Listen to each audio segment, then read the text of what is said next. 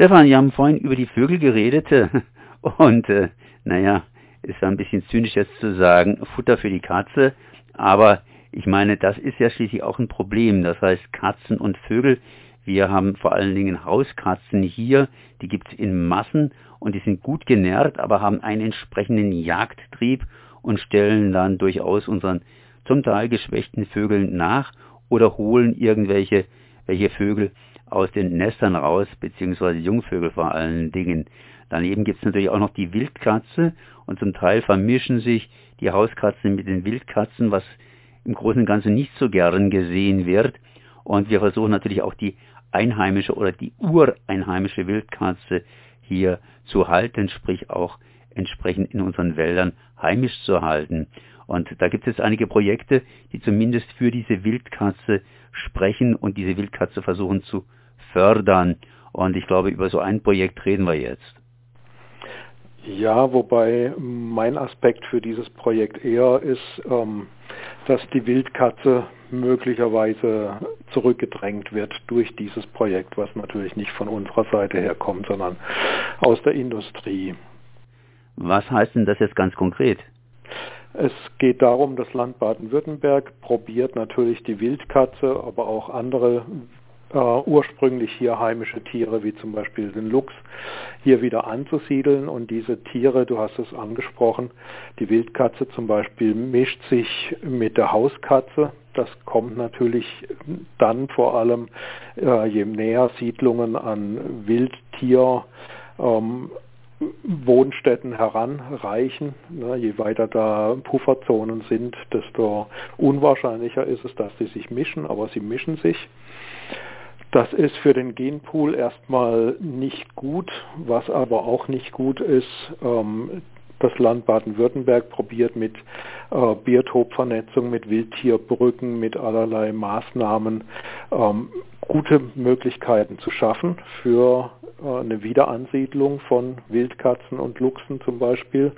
Aber gleichzeitig ist natürlich der Flächenverbrauch in Deutschland und auch in Baden-Württemberg ungebremst. Er ist im letzten Jahr sogar wieder angestiegen, obwohl man eigentlich den Flächenverbrauch bis 2040 auf Null reduziert haben wollte.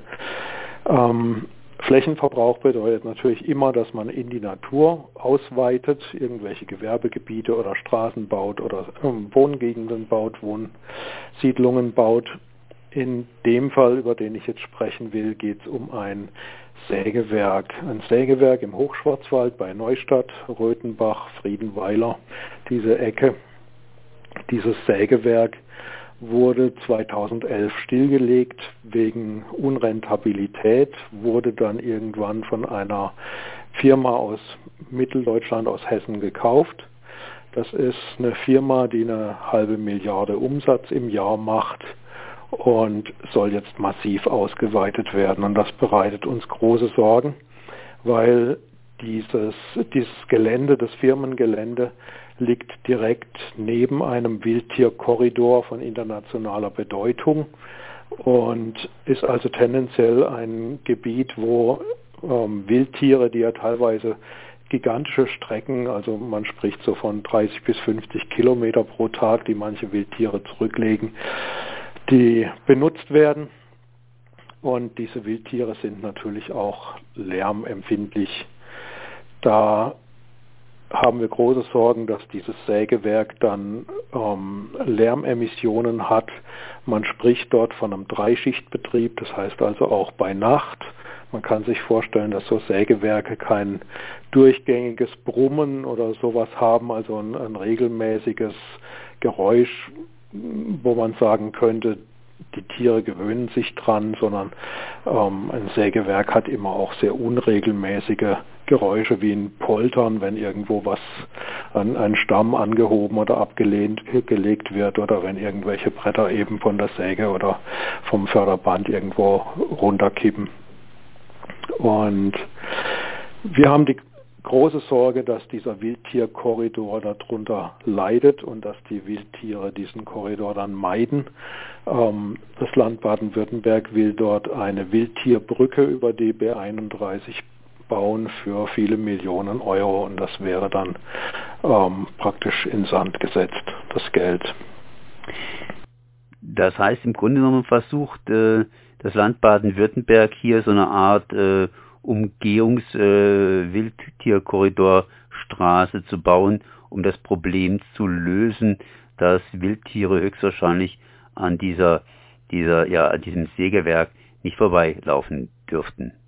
Hm, nee, diese Wildtierbrücke verknüpft praktisch die, den Wildtierkorridor, also der schafft eine Möglichkeit, dass die Wildtiere über die B31 kommen, ohne ähm, zum Beispiel mit Autos zu kollidieren. Wir wissen ja leider, ähm, nur dass also nur dadurch, dass wir Wildtierunfälle haben, wissen wir oft, dass bestimmte Wildtiere wie zum Beispiel Luchse hier überhaupt unterwegs sind.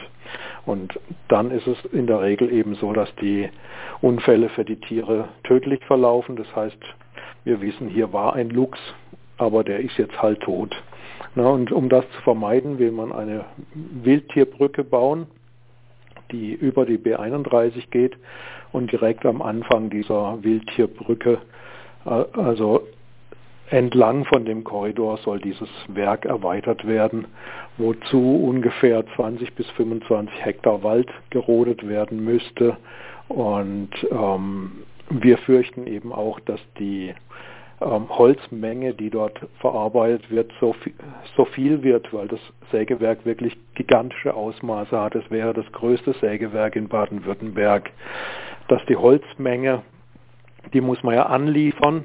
Also man muss mit den Rundholzlastern hinfahren und die Rundholzlaster nehmen aber nicht die fertigen Produkte, also die Pellets oder Hackschnitzel oder Bretter oder Balken oder sowas wieder mit zurück, sondern die Rundholzlaster fahren hin, fahren leer zurück andere Lastwagen fahren leer hin, holen die Bretter ab und fahren voll wieder zurück. Das heißt, wir haben quasi für jeden, für jeden Baum, äh, für, für jede Lademenge brauchen wir vier Fahrten, also eine hin, eine zurück, nochmal eine hin, nochmal eine zurück.